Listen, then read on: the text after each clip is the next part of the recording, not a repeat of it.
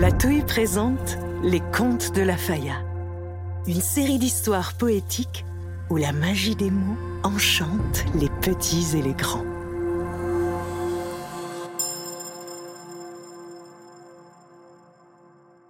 La sagesse des anciens. Qui ne s'est jamais laissé bercer par les paroles réconfortantes d'un vieux sage? Que ce soit un vieil ami de la famille, un oncle ou une tante, des grands-parents bienveillants, un inspirant professeur, une douce voisine pleine de tendresse, ou même un vieux bibliothécaire passionné. On a tous, un jour ou l'autre, eu raison de tendre une oreille attentive à leurs sages conseils, afin de conserver dans notre mémoire les mots précieux de ces passeurs de lumière. C'est pour cela qu'aujourd'hui, j'ai eu envie de rendre hommage à nos anciens, en laissant ma plume se poser sur quelques histoires de sagesse, pour qu'à votre tour, chers auditeurs et auditrices, vous soyez vous aussi porteurs de ces pensées magiques qui donnent de la force et du courage pour devenir un bel humain heureux et serein peu importe ce que la vie vous réserve. Ma première histoire, c'est l'histoire d'Adrien et de son grand-père Michel. Elle se passe au pied d'un arbre géant. Un vieux chêne tout tordu par les années, mais un géant porteur de rêves pour le petit Adrien qui se désespère de devenir grand. Son papy lui a promis qu'ils y grimperaient un jour pour voir l'horizon magnifique et pour respirer l'air des oiseaux migrateurs qui volent dans un ciel plein de promesses.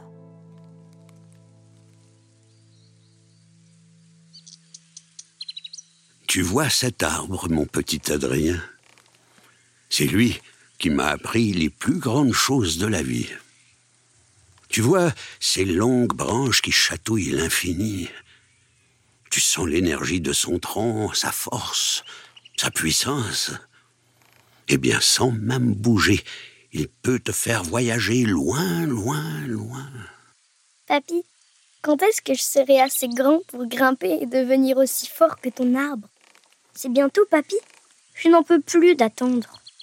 Vois comme il est haut, comme il est fier, comme il n'a besoin de personne pour s'élancer dans le vide. Patience, mon grand. Tu vois bien qu'il faut du temps. Observe ses racines profondes et généreuses. Écoute le bruit de son écorce. Sois attentif à toute la vie qui grouille autour de lui. Vis le moment présent. Chacune de ces traces t'apprend quelque chose. Une fois monté sur sa plus haute branche, tu ne pourras peut-être plus voir toutes ces merveilles. J'ai six ans, papy. Tu m'avais promis. Très bien. Alors allons-y. Adrien et Michel se mettent à grimper tout doucement en veillant à bien choisir les plus grosses branches. Adrien est heureux d'enfin voir le monde de tout là-haut. Mais le vent se lève et les branches se mettent à craquer. Michel regarde son petit Adrien inquiet. Il le regarde avec douceur et lui demande comment il se sent. Ça va, Adrien? Tu veux qu'on redescende? Adrien regarde son papy avec un grand sourire. Ça va, papy? Toi, tu n'as pas le vertige au moins? Je crois que le vent nous chante une chanson. Je crois que le vent nous dit surtout d'être prudent. Rien ne sert de vouloir aller trop vite ou trop haut. Et si on s'asseyait un instant pour écouter ce que nous chante cet air coquin? D'accord, papy. J'ai compris. On a toute la vie pour grimper. Ça vaut la peine de s'arrêter à chaque branche pour apprécier la beauté de la nature. Tu es grand, Adrien. Tu viens de comprendre que l'important, ce n'est pas la destination, mais le plaisir du voyage. Je suis si heureux de vivre ça avec toi, et ce vieil arbre qui me donne des frissons à chaque fois que je l'approche, et que je me laisse transporter par les savoirs qu'il me procure. Regarde comme c'est beau, papy. un tapis de fleurs sous nos pieds. Et là-haut, un tapis de coton qui glisse autour du monde.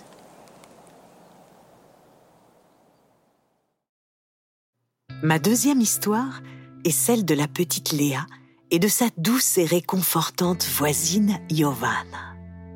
Elles sont sorties un peu de force faire une grande marche le long de la rivière pendant que les parents de Léa se disputaient à en faire trembler tous les murs de la maison. Léa pleure à chaudes larmes. Elle sanglote sans pouvoir donner fin au tourbillon de tristesse qui l'envahit. La douce Giovanna pose sa main chaude et rassurante sur son petit dos tout fébrile et lui dit ⁇ Pleure, ma fille, pleure. Il faut laisser couler tes émotions. Pleure et crie.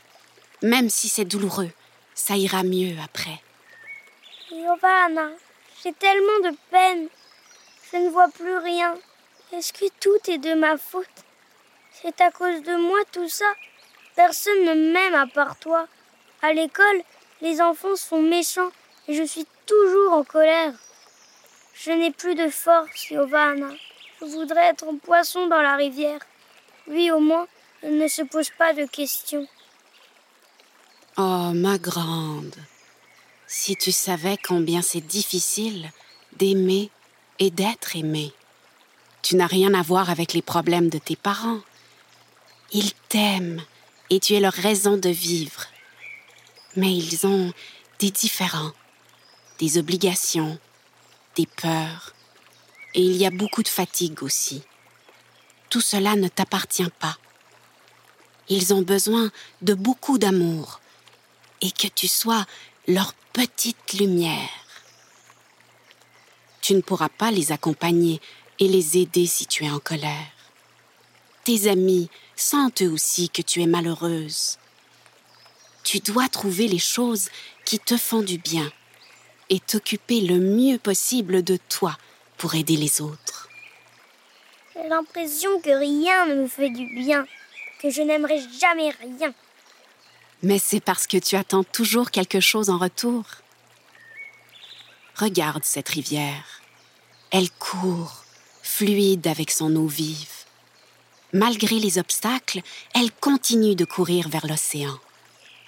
On ne sait pas. Peut-être qu'elle a beaucoup pleuré, elle aussi. Mais elle lâche prise, elle contourne, elle glisse et s'adapte au temps. Elle accepte que des fois, elle sera gelée, des fois, elle débordera, des fois, elle sera boueuse, et d'autres fois, elle sera source limpide qui abreuve la terre et ses animaux. Elle ne cherche pas à plaire, pas à comprendre. Elle poursuit son chemin avec tous les remous que cela implique. Je t'aime, Giovanna, comme tu me fais du bien. Tu dois croire en toi et tout est possible. Tu es magique, comme cette petite pierre de rivière.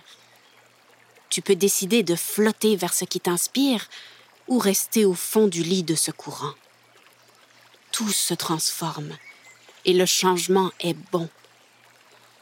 Choisis les choses qui te font du bien, les amis avec qui tu peux rire, et prends soin de toi avec autant de douceur que tu le ferais pour un petit chaton. Quand je serai grande, je serai vétérinaire. Oui, Léa, c'est un beau projet. Et maintenant, si on cherchait tous les animaux au bord de la rivière. Ma troisième histoire se passe à la campagne. Cinq cousins se réunissent chez leur grand-père Papy-Pat, dans une petite maison en bois au pied des collines. Il n'y a pas d'électricité, donc pas d'écran.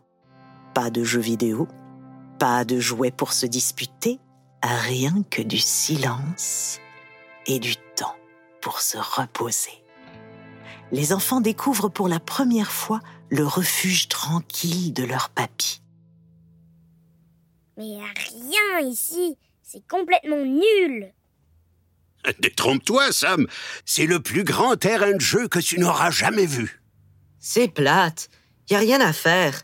Même pas de livre pour s'évader un peu ou apprendre un truc intelligent.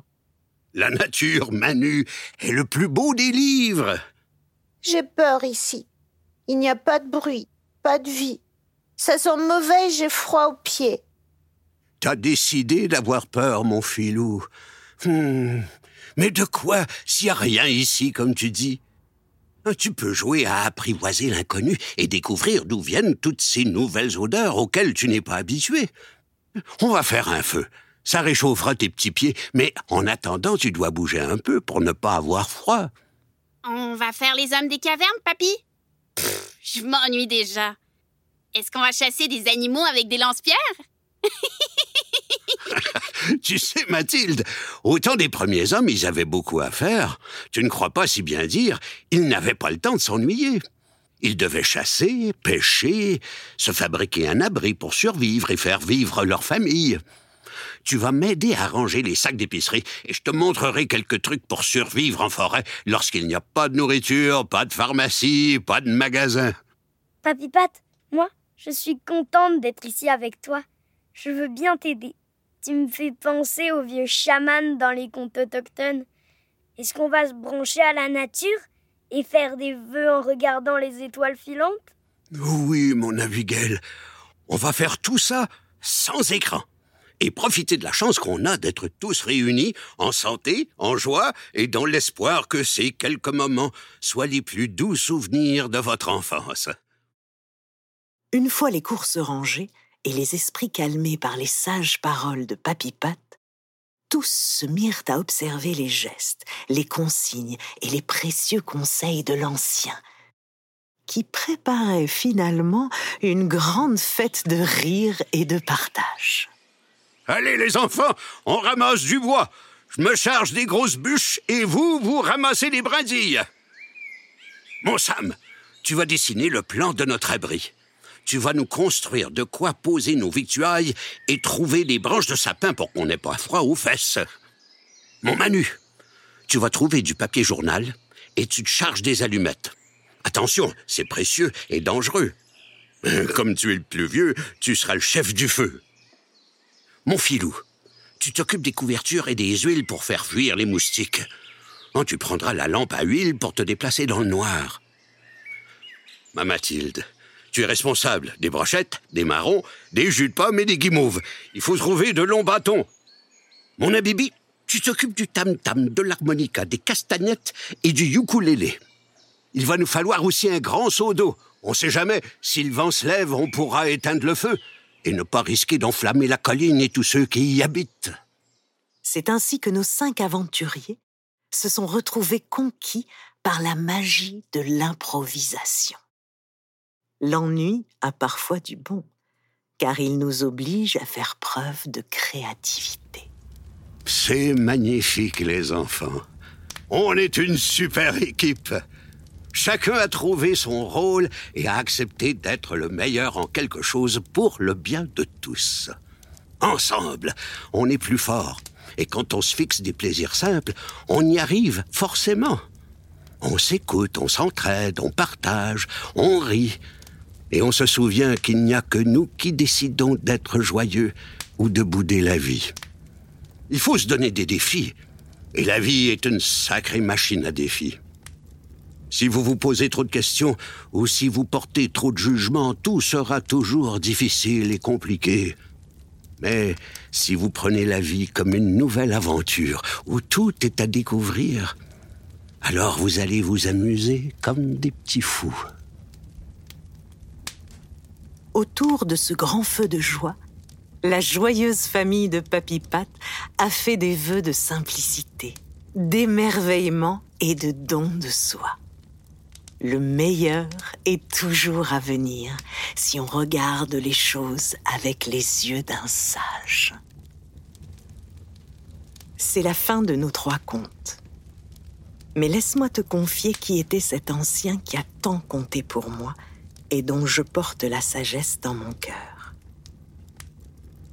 Pas un jour sans que je ne pense à elle, à ses yeux brillants, remplis d'intelligence ses mains qui dansaient au rythme de son sourire, à ces perles de sagesse qu'elle nous glissait entre les deux oreilles, mine de rien, pour qu'on n'oublie jamais l'essentiel.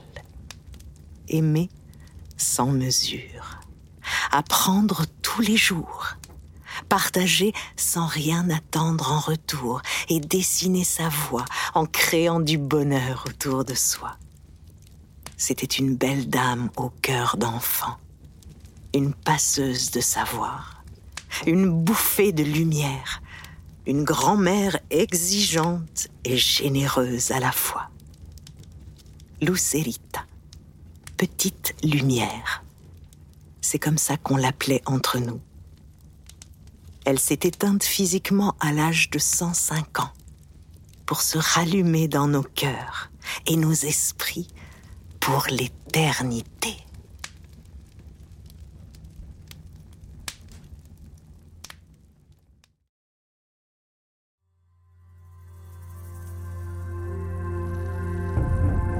Les Contes de la Faya sont une production de la Tohu, écrit par Delphine Arnaud, réalisé par la puce à l'oreille et les studios Bakery, avec les voix de Delphine Arnaud, Livia Sassoli, Guy Nadon, Manu Pelletier et Sam Pelletier.